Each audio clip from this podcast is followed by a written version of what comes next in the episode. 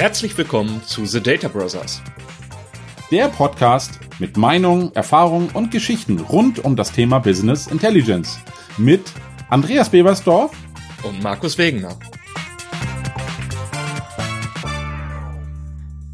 Markus, jetzt haben wir so viel gesprochen über Privates, dass wir jetzt nicht mitgeschnitten haben. Über was wollten wir eigentlich heute reden? Du hattest da doch irgendein Thema mitgebracht.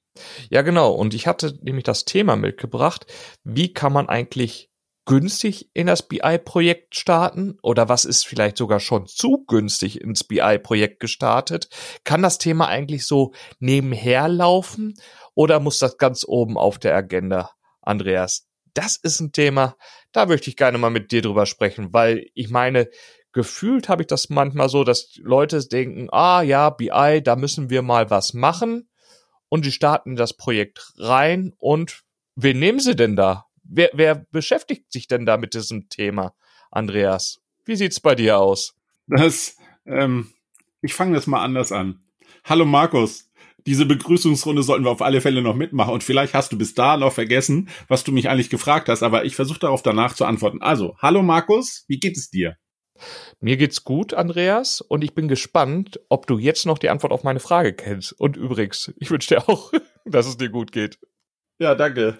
Ähm, ich finde es wirklich total spannend. Ähm, das, das Thema Projektaufsatz BI ist tatsächlich schon so lange, wie wir unterwegs sind, ein echt spannendes Thema. Und ich muss ganz ehrlich gestehen, die Größe der Firma ist gar nicht relevant, ob es gut läuft oder nicht. Mir fällt immer nur wieder auf, wenn man das mit, ich sag mal, mit einer gewissen Ernsthaftigkeit betreibt und nicht den Kollegen, der das nebenbei noch mitmacht, da reinnimmt, sondern wirklich sagt, ich habe hier ein Projekt, wir haben folgende Ziele, wir haben auch die entsprechenden Anforderungen. Und ich habe gerade jetzt wieder einen Kunden, wo es genauso tatsächlich ist, die haben tolle Anforderungen, wollen das umsetzen und nutzen die Chance, weil sie gerade auf ein neues CRM wechseln. Und das Spannende ist tatsächlich daran, das eine Projekt hängt so ein bisschen vom anderen ab und du kannst dir vorstellen, was jetzt kommt. Wir BIler hoffen doch, dass irgendwann mal das neue CRM auch das liefern kann, was das alte schon konnte. Es ist aber leider noch nicht so weit, also hängen wir so ein bisschen am Tropf. Was ich aber eigentlich sagen wollte ist, nimm es mit der Ernsthaftigkeit und wichtig ist, lass es nicht von jemandem nebenbei machen. Also es ist wirklich wichtig, dass es auch im Management aufgehängt ist, dass jemand sagt, ja, wir wollen das, weil ansonsten verschwimmen immer die Ziele. Und mein größtes Problem ist, wenn ich dir sage, ach komm, das machen wir mal und zwei Jahre später steht das BIS, weil irgendjemand meint, das brauchen wir, aber mit der Ernsthaftigkeit wird es nicht betrieben. Kennst du das Problem auch? Ja, also ich habe kenne beide Sachen. Zum einen, dass man eben in Abhängigkeit von einem anderen Prozess oder von einem anderen Projekt hängt und im Prinzip hinten dran hängt und man warten muss, bis das eigentlich alles zu Rande kommt, wie du es schon sagst, die Daten übers CRM, meinetwegen auch übers ERP-Projekt und dann eben diese Sache mit der Ernsthaftigkeit. Und ich kann es wirklich nicht abschätzen. Ich glaube, das ist gar nicht böse gemeint von irgendjemand, es nicht wirklich ernst zu nehmen, aber man möchte gegebenenfalls eher mal so eine Probefahrt machen, mal so sehen, was kann das Thema eigentlich uns bieten, wie kann es uns unterstützen? Und dann ist wieder dieser Schritt sehr, sehr groß, den man machen muss, um sowas richtig gut zu machen. Und dann kommen diese Fragen, soll ich einen externen damit beauftragen? Dann bin ich aber wieder in einer sehr starken Abhängigkeit, weil wenn es mir gut gefällt, muss ich ihn immer wieder mit neuen Anforderungen füttern.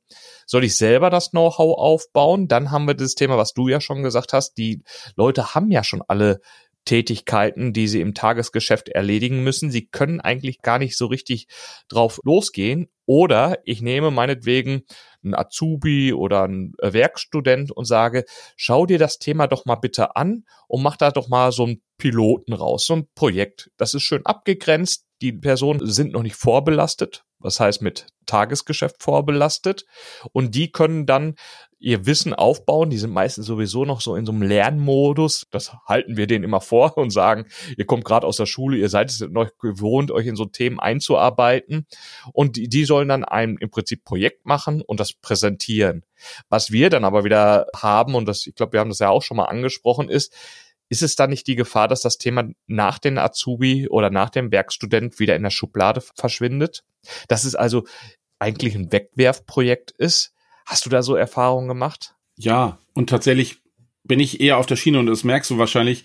ich habe damit keine guten Erfahrungen gemacht. Und das nichts gegen den Studenten an sich, sondern wenn der das alleine im Kämmerlein macht oder zumindest die Aufgabe für ein halbes Jahr oder Vierteljahr bekommt als abgegrenzte Tätigkeit, wo man sagt, kümmere dich mal um unser BI, setz mal ein System auf.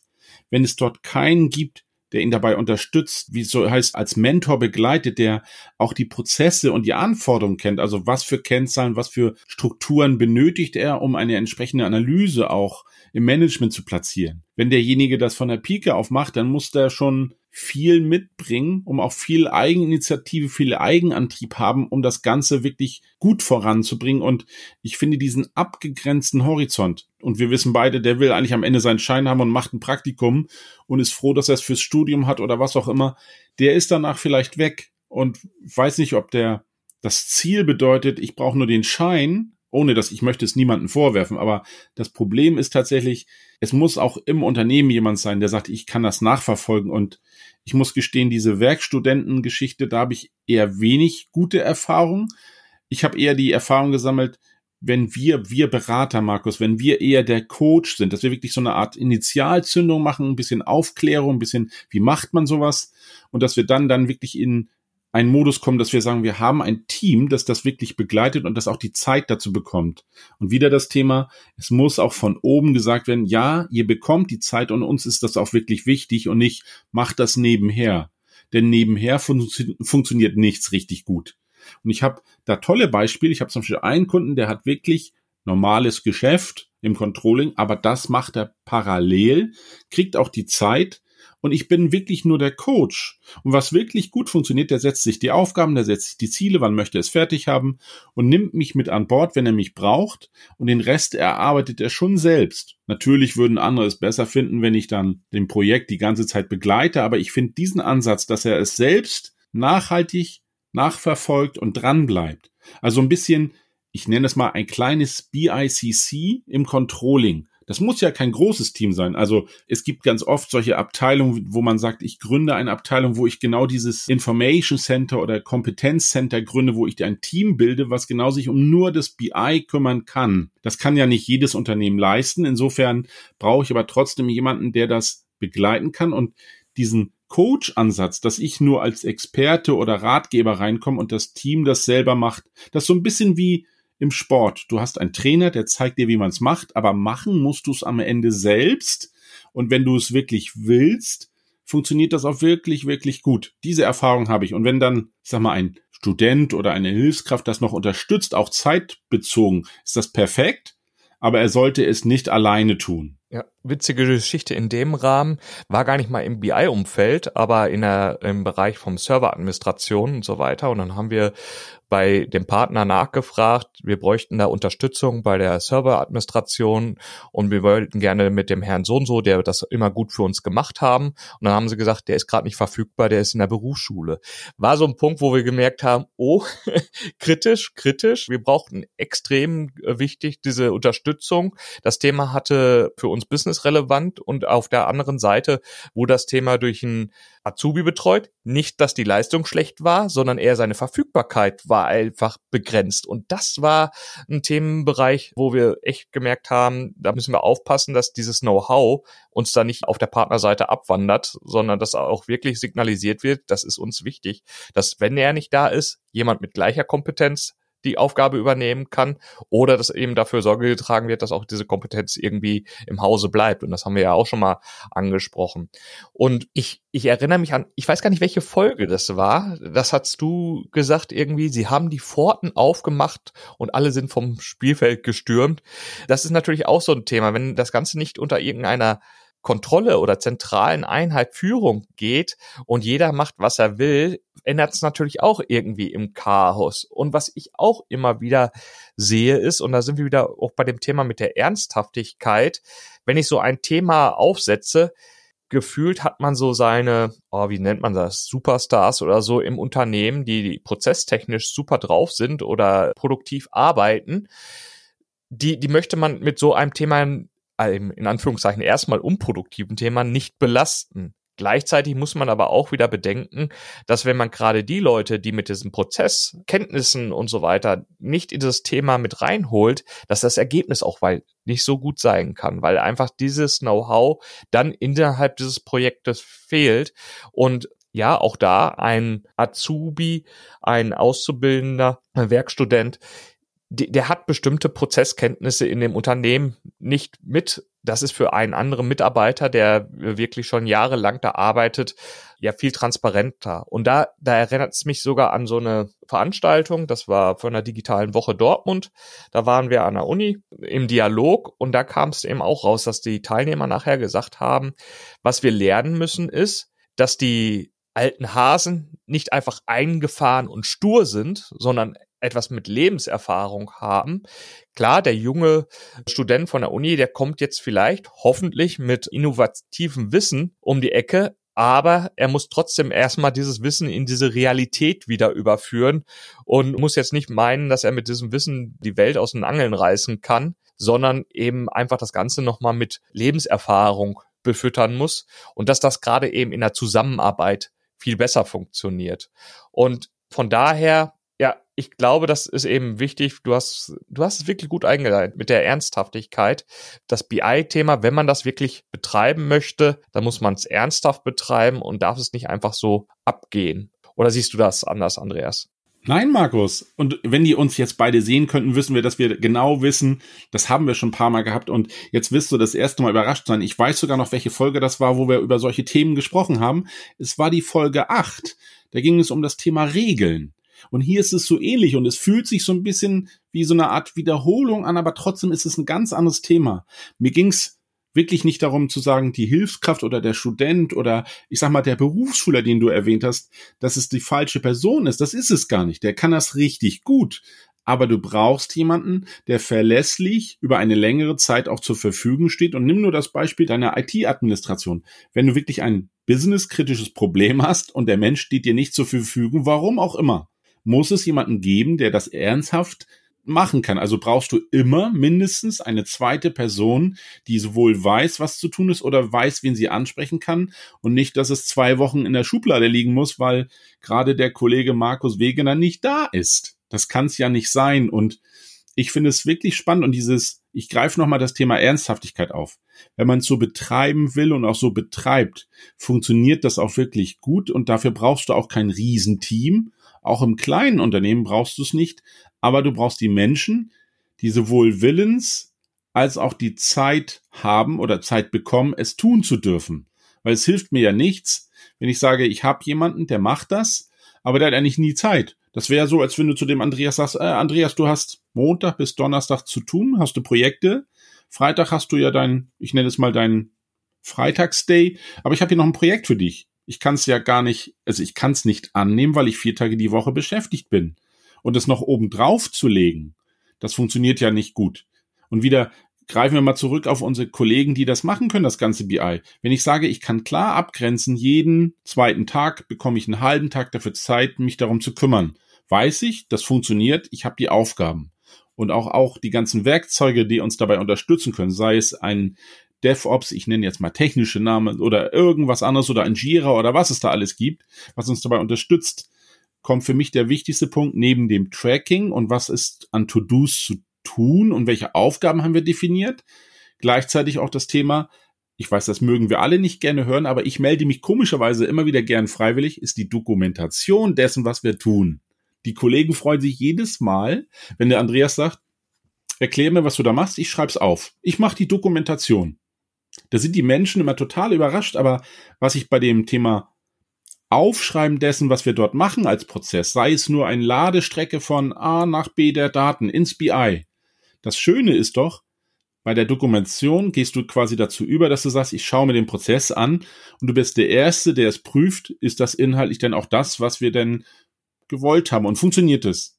Also in, wenn du so willst, erst der Review des gesamten Prozesses und schon sieht man, ob gewisse Dinge funktionieren oder ob die Daten doch nicht in dieser Güte kommen, wie man es erwartet. Und du brauchst halt jemanden, der den Prozess kennt und begleitet. Und ich frage gern auch den Kunden, weil der fachlich, machen wir uns nicht vor, fachlich sehr stark in dem Thema drin ist. der kann mir doch erklären, wie der Prozess abgebildet ist, wie die Daten im System abgelegt sind. Denn Markus, wir beide wissen es doch meist nicht. Wir kommen zum Kunden und der, der den Fachprozess kennt, der sitzt dir meist und hoffentlich gegenüber und der kann es auch erklären. Und ich will ihm seine Arbeit ja auch gar nicht wegnehmen, weil das ist doch seine Kernkompetenz. Aber mit dem BI-System schafft er es ja noch, Mehrwert zu generieren und wie er sich dann im Team aufstellt, ob mit Hilfskräften ohne, aber du brauchst immer einen Anker, der wenn du so willst, die Fäden zusammenhält und ein Backup, der das macht, wenn diese eine Person nicht da ist. Und da sind wir wieder beim Thema auch ein Backup für ein BI-System in technischen Sinne wäre gut, wenn es das gibt, weil ich möchte ja auch nicht immer alles im Live-System machen, sondern ganz gern mal auch was ausprobieren. Und auch da sind wir uns ja alle einig. Da sind wir wieder bei dem Thema Regeln, Strukturen. Und so komisch das klingt, es ist die Folge 44 und schon wieder Regeln und Strukturen. Und Markus, das wird uns das ganze Leben wohl noch verfolgen. Und ich finde es eigentlich ziemlich cool, dass man sagen kann, wir haben ein neues Thema. Wir haben Kollegen, die haben da Lust und Kolleginnen natürlich auch. Und egal wie groß das Team ist, gemeinsam mit der klaren Aufgabenverteilung funktioniert's. Habe ich da irgendwas übersehen, vergessen oder siehst du das ganz anders, Markus? Nee, ich würde es weiter ergänzen. Und zwar, weil wir das an dem Punkt sind mit diesem Bewusstsein schaffen. Du hast es auch mit Dokumentation angesprochen. Also man muss eigentlich mal Bewusstsein schaffen für das, was man da eigentlich betreiben möchte. Man darf keinen Selbstbetrug machen. Das heißt, ich bin dabei. Man kann, man kann das Thema einfacher fahren. Man kann das sagen, okay, ich möchte das ausprobieren. Mir ist eine Sicherung vielleicht nicht so wichtig, weil ich in einem Rahmen mich bewege. Ich will auch noch kein DevOps machen und so weiter. Aber man muss dann einfach auch klar sein, das, was man als Resultat herausbekommt, entspricht eben nicht einer Lösung, indem man eine Sicherung drin hat, indem man DevOps drin hat, indem man ein großes Team an BI-Lern dahinter hat, die das Ganze aufbauen, sondern man muss sagen, nein, ich nutze zwar diese Werkzeuge, ich benutze vielleicht auch dieses die Paketgröße, damit ist ein bestimmter Umfang machbar, aber ich darf mich eben nicht selbst betrügen und sagen, ich habe alles geleistet und das zum Beispiel das Werkzeug ist jetzt am Ende, das ist, ist Blödsinn. Also man, je mehr man an Erfahrung da reinstecken kann, desto mehr kann man da rausholen. Und ich möchte es nochmal herholen, wir haben es ja immer gerne mit den Verbildlichungen, und zwar bei der Probefahrt und mit dem Auto. Und auch, auch nochmal dieses Auto an sich wieder ranholen. Ich selber will vielleicht erstmal Auto fahren für ein Auto fahren, meinetwegen auf einen Übungsplatz, darf ich es ohne Führerschein. Im Straßenverkehr sollte ich schon irgendwie eine entsprechende Fahrerlaubnis haben und die Kenntnisse haben, mit diesem Auto umzugehen. Natürlich kann ich auch hingehen und kann in einen Laden gehen, kann mir die Autos angucken, kann sagen, ich möchte eine Probefahrt machen, aber nur als Beifahrer. Dann kann ich mich auf den Beifahrersitz setzen, aber wie sich das Auto wirklich fährt, bekomme ich da nicht so wirklich mit. Und was ich wiederum sagen muss, ist, ich beschäftige mich ja eigentlich auch in dem Rahmen jetzt nur mit der Bedienung oder wie sich das Auto anfühlt. Ich bin ja nicht an dem Punkt, wo ich sage, ich gehe jetzt in die Werkstatt rein und schraube an dem Auto mit rum oder repariere es. Und da sind so verschiedenste Aspekte, wo man auch wieder sehen muss, ja, man muss irgendwie seine eigene Rolle definieren. Wo, wo stehe ich eigentlich? Bin ich jemand, wo ich sagen kann, ich setze mich auf die Rücksitzbank, ich möchte da bequem sitzen und jemand anderes fährt das Auto und auch jemand anderes kümmert sich um die Reparatur? Oder bin ich irgendwie jemand, der selber äh, Hand anlegen will, selber schrauben können muss? Oder sage ich, nee, Reparaturen, Inspektion könnt ihr alles machen, ihr als Techniker, aber was nicht sein darf, ist, wenn ich merke, dass die Glühbirne vorne kaputt ist äh, in der Leuchte, dass ich die nicht alleine wechseln kann. Also, dass ich auch da sage, ich muss einen gewissen Umfang haben, Wischwasser und so weiter, das will ich einfach selber nachfüllen können und machen können und will dafür nicht warten, bis ich einen Werkstatttermin habe, weil wir sind uns ja auch klar, es hängt ja keiner gerne an der Werkstatt rum oder irgendwo, sondern das Ding muss fahren und ich will von A nach B kommen und, und da muss man eben für sich diesen Punkt ergreifen, was man wirklich machen will. Willst du da was zu ergänzen, Andreas? Ja, ein bisschen. Ich finde tatsächlich die Analogie total spannend. Und ich merke immer wieder, und wir ergänzen uns in den Folgen da ja immer wieder, ich greife nochmal auf das Thema, derjenige, der die Anforderungen stellt, muss auch verstehen, wie er es dem Kollegen, der das dann zu bewerkstelligen hat, erklären muss, damit er das Richtige macht. Wieder das Beispiel, ich habe Report-Anforderungen und jemand baut mir das Datenmodell. Wenn ich als Report Anfragender, welche Kennzahlen, welche Strukturen ich benötige, nicht in etwa so verstehe, wie das Ganze funktioniert, stelle ich doch die Anforderungen nicht so, dass derjenige mir die Daten auch so bereitstellen kann. Also auch hier wieder das Thema Kommunikation. Da sind wir wieder bei dem Punkt, ich habe auch hier das Thema, wir reden miteinander, der beide Seiten verstehen es und erst wenn wir verbindlich beide verstanden haben, was zu tun ist, ohne dass man es verkompliziert, dann kann man das auch machen. Und das ist doch immer der Grund und wir hatten das ja auch schon mit anderen Kollegen. Ich finde dieses Thema gemeinsam den Startschuss machen, Verständnis erzeugen auf beiden Seiten. Was ist zu erwarten? Das ist genauso wie mit dem Auto. Wenn ich sage, es ist ganz klar, funktioniert, ich fahre mit dem Auto, aber ich feststelle, wieder das Beispiel mit den E-Autos, die ja jetzt neu kommen, die Reichweite reicht mir aber bei Weitem nicht aus. Brauche ich dann ein größeres Akku? Ja. Aber ich muss das Akku ja nicht selber bauen können. Ich muss nur verstehen, was muss ich dir sagen, damit ich auch das größere Akku von dir bekomme. Also ich finde das schon ziemlich gut, wenn man Verständnis auf beiden Seiten erzeugt, dass jeder weiß, wie die Anforderungen aussehen, auch dass der sowohl der Anforderer als auch der Ersteller beide wissen, was von dem Thema zu erwarten ist. Und es sollte nicht nur drinstehen, bitte die Kennzahl A erstellen, sondern ein bisschen mehr Input wäre schon ganz nett, weil es schon hilft, dass beide verstehen, was wirklich rauskommt. Ansonsten wird es wieder diese schwarze Box. Und du hast gesagt, du wolltest ein Auto und ich stell dir den kleinsten möglichen gemeinsamen Nenner hin und du sagst, ja, wir sind uns zwar einig, aber der hat nur vier Reifen und zwei Türen. Ich wollte aber eigentlich einen Fünftürer. Markus, es ist wie immer, wir müssen miteinander reden, wir müssen gemeinsam definieren und ich will mal wieder zurück zu unserem Werkstudenten. Also wie setzt man so ein BI-System auf? Entscheidend ist Ernsthaftigkeit, die richtigen Leute am richtigen Platz und dass jeder auch weiß, wenn wir das auf die Zeit Achse packen, dass jedem klar ist, die Mannschaft, die ich definiert habe, kann das leisten und in welcher Geschwindigkeit. Wenn ich also einen Kollegen habe, der nur zweimal die Woche für mich Zeit hat, dass er etwas zu machen am BI, sollte dir klar sein, dass der dann auch nicht fünf Tage gearbeitet hat, sondern nur zwei halbe Tage. Das musst du natürlich auch in dem Projektplan mit berücksichtigen. Und in dieser Form, wenn du das merkst, dann ist auch die Ernsthaftigkeit auf der anderen Seite für mich nicht gegeben. Wenn du mal sagst, der ist zwei Tage die Woche voll dafür da und er hat noch zwei Kollegen, die ihn unterstützen, dann kriegt man auch für das BI-Projekt ja eine ganz andere Qualität und Geschwindigkeit. Aber um das noch aufzunehmen, ich habe vielleicht noch einen Punkt dieses, wer macht es denn? Macht das ein externer oder interner? Und da haben wir ganz oft, wir beide doch die Diskussion, wenn ich das über einen Dienstleister mache, ist das Know-how beim Dienstleister. Was du ja eigentlich willst, ist das, wie ist wie beim Auto. Öl willst du selber nachfüllen können, du willst auch selber tanken können, also musst du so ein bisschen Verständnis dafür haben, wie man es macht. Und so ist es doch auch im BI-System. Die kleinen Sachen oder gewisse Strukturen, die willst du selber machen. Und immer dann, wenn du ein größeres Thema hast, so macht es zum Beispiel mein einer Kunde, der wirklich Geschwindigkeit schafft und immer für neue Themen komme ich ins Boot, wir besprechen sie und dann werde ich nur noch punktuell gefragt, aber er macht es selbst und holt sich immer über das Review zurück. Mensch, sind wir noch auf dem richtigen Weg? Andreas, hast du da noch Fragen? Oder fällt dir was auf, was wir vielleicht hätten anders machen sollen? Oder was auch immer? So eine, so eine Art Kontrolle, Check-up. Weißt du, nächster Boxenstopp, Andreas, passt alles, ja, darfst du weiterfahren. Reifen sind frisch, vollgetankt ist auch, Öl ist nachgefüllt, der Motor hält noch mindestens 1000 Kilometer. Ist doch eigentlich der richtige Weg. Ja, ich, ich, ich weiß es manchmal nicht. Also ich, ich, ich habe manchmal das Gefühl, dass wir uns einen Selbstbetrug bei den EDA-Kosten machen. Also wo wir sagen, die Person ist EDA, die könnte das doch machen, was wir an Zeit und so weiter. Ich glaube, da ist häufig, dass man sagt, Themen unterschätzt oder verfügbare Zeit überschätzt. Also dass das eben nicht wirklich passt und dass die gute Seele oder so im Unternehmen, was sie alles noch so beimacht, das ist ja, wie gesagt, ich habe mehr, mehr das Gefühl, dass da häufig ja bestimmte Zeiten nicht getrackt werden müssen, dass die Zeiten beim Dienstleister wirklich schwarz auf weiß kommen und damit viel transparenter werden und viel kritischer beäugt werden. Natürlich steht da auch eine harte Zahl hinter.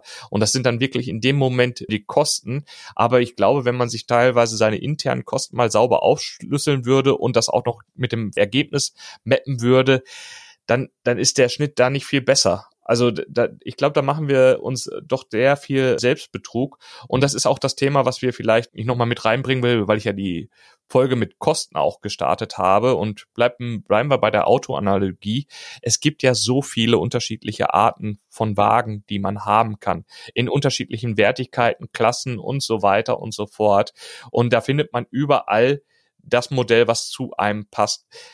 Ich glaube, der Arthur war es, der hat es mal in einem Beitrag gebracht und das finde ich auch wieder sehr spannend. Innerhalb von unserem BI sind wir aber in einem System, wo wir auch häufig an maßgeschneiderten Lösungen dran denken. Es gibt selten, dass wir im BI hingehen und sagen, das ist wirklich ein Produkt von der Stange. Also wir haben jetzt zum Beispiel ein Vorsystem, Business Central, dafür haben wir ein Template, ihr habt es in der Planung. das da, selbst da würde ich sagen, es ist ja nicht so, dass ich wirklich ins Regal greife und habe die 100% Lösung, sondern ich habe da schon was vorgedacht, was ich in den Strukturen befüllen kann. Und das wird dann eben noch ein bisschen customized, aber ich muss eben nicht von dem Grund auf alles aufbauen, sondern ich habe eben so ein äh, wäre wahrscheinlich so ein Chassis beim Auto. Es sind schon mal Räder dran, ist schon mal so ein Grundgestell, aber wie viele Türen, wie viele Sitzplätze, welche Farbe und so weiter, das machst du dann eben im Laufe des Projekts. Aber eben dieser Herstellungsprozess ist schon um einiges abgekürzt und es hat einen gewissen Standard und jeder, der dieses Chassis mit den Rädern und so weiter kennt, kann da auch schon mal dran weiterarbeiten und kann noch Modifikationen dran machen. Auch das merken wir ja heutzutage sehr häufig am Markt, dass wenn wir Standardprodukte verwenden, wir natürlich Möglichkeiten finden, von Hüllen bis andere Modifikationen, die man da nutzen kann. Ne? Also wer ein iPhone hat, wird in vielen Läden auch eine iPhone-Hülle finden oder irgendwelche andere Gadgets, die man daran anschließen kann, weil es einfach so ein Standardweg ist und es viele Abnehmer für dieses Thema gibt. Wenn man eine sehr individuelle Lösung hat oder etwas hat, was eben am Markt nicht so großartig vertreten ist, dann muss man eben auch wieder sehr viel in die Individualisierung rein investieren, wenn man da noch entsprechende Modifikationen braucht oder auch innerhalb der Betreuung. Und da sind wir ja auch wieder an dem Punkt, wo wir es gesagt haben, da hat jemand vielleicht im stillen Kämmerchen eine Lösung aufgebaut, die ist sogar super angekommen, aber jetzt verlässt er das Unternehmen und jetzt sind wir an dem Punkt, wo vielleicht die Lösung auch mit dem Weggehen desjenigen stirbt, weil es kein anderer mehr in der Lage ist zu betreuen. Es wurde nichts dokumentiert, weil der Andreas da auch keine Lust zu hatte. Nein, kleiner Scherz. aber es ist dann einfach so, das heißt, man kann vieles alleine machen, aber wenn man eben, wie du schon sagst, die Regel, diese Standards nicht hat, dann ist es halt auch schwierig, so einen Ball wieder entgegenzunehmen. Und das Wissen meistens ist es besser, im Team zu erarbeiten, damit man es schon mal auf Köpfe verteilt hat und dann noch zusätzlich zu dokumentieren. Ich glaube, das passt ganz gut. Möchtest du noch was ergänzen, Andreas, für die letzten Punkte, die ich so reingestreut habe? Da waren ja einige Punkte. Ich fange mal mit den EDA-Kosten an, weil mir die so wirklich, also mein größtes Problem oder unser Problem ist doch eigentlich, der Mensch, der schon im Unternehmen ist, der wird meistens, zumindest aus Führungsebene, nicht so gesehen, dass man sagt, ach Mensch, der Herr Meier, das kann er doch noch mitmachen. Ja, aber wie viel Zeit er dafür aufbringt, das wird meistens nirgendwo nachgehalten. Und am Ende wundern sich alle, wenn der externe Berater sagt, ja, ihr Projekt, da müssen wir das und das schätzen. Und dann fängt er plötzlich an und sagt, ja, jetzt verstehe ich, Sie sagen das und das an Aufwand. Das macht Herr Meier, der macht dann die 80 Prozent, den Rest macht nur der Berater. Aber dass der Herr Meier eigentlich schon, also Stand heute, ich habe jetzt mal den Herrn Meier Meier genannt, aber der ist doch schon voll ausgelastet. Wie will er das denn noch machen? Gibt der jetzt was ab? Also dieses, auch ehrlich zueinander sein, wie man dieses berücksichtigt. Man soll nicht anfangen zu sagen, ein BI-System ist billig und einfach zu haben, sondern das macht man so nebenbei mit. Das muss schon ernsthaftig, wieder ernsthaft muss es bleiben. Und auch die schon eh da Kosten muss man trotzdem ja auch berücksichtigen, dass wir wissen, alles klar, das dauert so und so lange. Dafür habe ich mir ja den Experten geholt. Das kann zwar bei uns jemand machen, aber ich sage den Kollegen und Kolleginnen auch immer gerne, nehmen Sie das bitte ernst und wir machen in unseren Projektplanungen immer eine Spalte, wo wir hinschreiben, wir machen zwar das Projekt, aber wir brauchen auch bestimmte Personentage Menschen dazu, die das mitbegleiten. Sonst funktioniert das nicht, weil wir können es ja nicht alleine. Fängt schon damit an, die Anforderungen nochmal zu prüfen, gemeinsam durchzugehen, haben wir die Strukturen, passen die Strukturen. Das kann ich, Markus, ja nicht mit dir alleine machen, während der Kunde einfach für uns keine Zeit hat. Das funktioniert nicht. Also ganz wichtiger Punkt. Das bleibt auf alle Fälle auf beiden Seiten als Aufgabe. Also das heißt, deswegen ist es mit dem Team auch immer ganz gut. Teilen der Aufgaben. Und nicht nur, weil der Kollege vielleicht irgendwann alles alleine gemacht hat und plötzlich gesagt, ich habe da gar keine Lust mehr zu, ich bin weg. Und auch da, meistens ist es doch nicht dokumentiert. Und sei es irgendwelche verrückten Excel-Makros, die du, bis ich das durchstöbert habe, was der sich überlegt hat, da nichts dokumentiert hat, dann machen doch die Menschen das neu. Und wenn es das fünfte Mal neu gemacht wird, wird es auch nicht besser. Also auch da gilt für mich, bitte lasst den Kollegen oder die Kollegin nicht ganz allein, setzt es gemeinsam auf, nennt es euer Projekt, weil es ist ja auch euer Business, das ihr dort analysiert. Insofern, ich weiß, ich rede immer über diese vielen Regeln und alles und über die Strukturen, Normierung, aber man merkt immer wieder, wenn man das nicht hat, kann man auch ganz schnell feststellen, das wächst uns über den Kopf und keiner weiß mehr, was wir da eigentlich ursprünglich gemacht haben. Also, Markus, neben den EDA-Kosten gibt's für mich immer noch das Thema ganz klar Regeln, Strukturen, klare Absprachen, die man was aufzusetzen hat, wie man es definiert hat. Und wenn es in der Doku dann auch endlich steht, wie wir es gemeint haben, und alle das auch noch abnicken können, ist für mich der tolle Haken doch dran. Also insofern keine Angst vor einem BI-Projekt, aber nehmt das Ganze ernst, sind so meine letzten Worte dazu. Ja, super. Ja, dann lass uns das doch nochmal noch auf die drei Dinge für den Nachhauseweg zusammenfassen. Ich glaube, das wird heute mal wieder ganz schön schwierig. Möchtest du anfangen oder möcht, soll ich? Ich überlasse dir heute den ersten. Okay.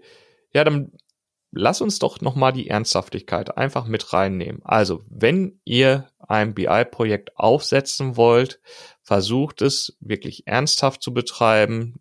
In anderen Podcasts und so weiter wird es wieder über das Sponsorship gesteuert, im Management und so weiter und sorgt auch immer wieder dafür, dass ihr prüft, dass ihr auch diese Rückendeckung habt also es muss, es soll nicht am Anfang nur ein Commitment sein, sondern die, das Sponsorship muss dauerhaft dabei sein. Es muss viel kommuniziert werden.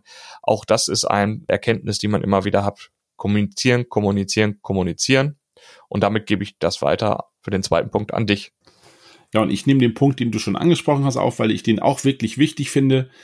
Nur weil der Mensch da ist und die EDA-Kosten schon da sind, heißt es ja nicht, dass er keinen Aufwand hat, das mit zu begleiten. Also auch neben den externen Kosten, die man auf alle Fälle haben wird und der Softwarekosten sollte man auch auf alle Fälle berücksichtigen, dass der Mensch, der sich die Zeit auch intern nimmt, dass er die Zeit auch bekommt und dass das auch Aufwand und Geld bedeutet, auch wenn es ein interner Verrechnungssatz ist. Also auch hier wieder Rückspiegelung auf Ernsthaftigkeit. Nehmt es ernst, dass dieser Mensch die Zeit auch braucht, um das machen zu können.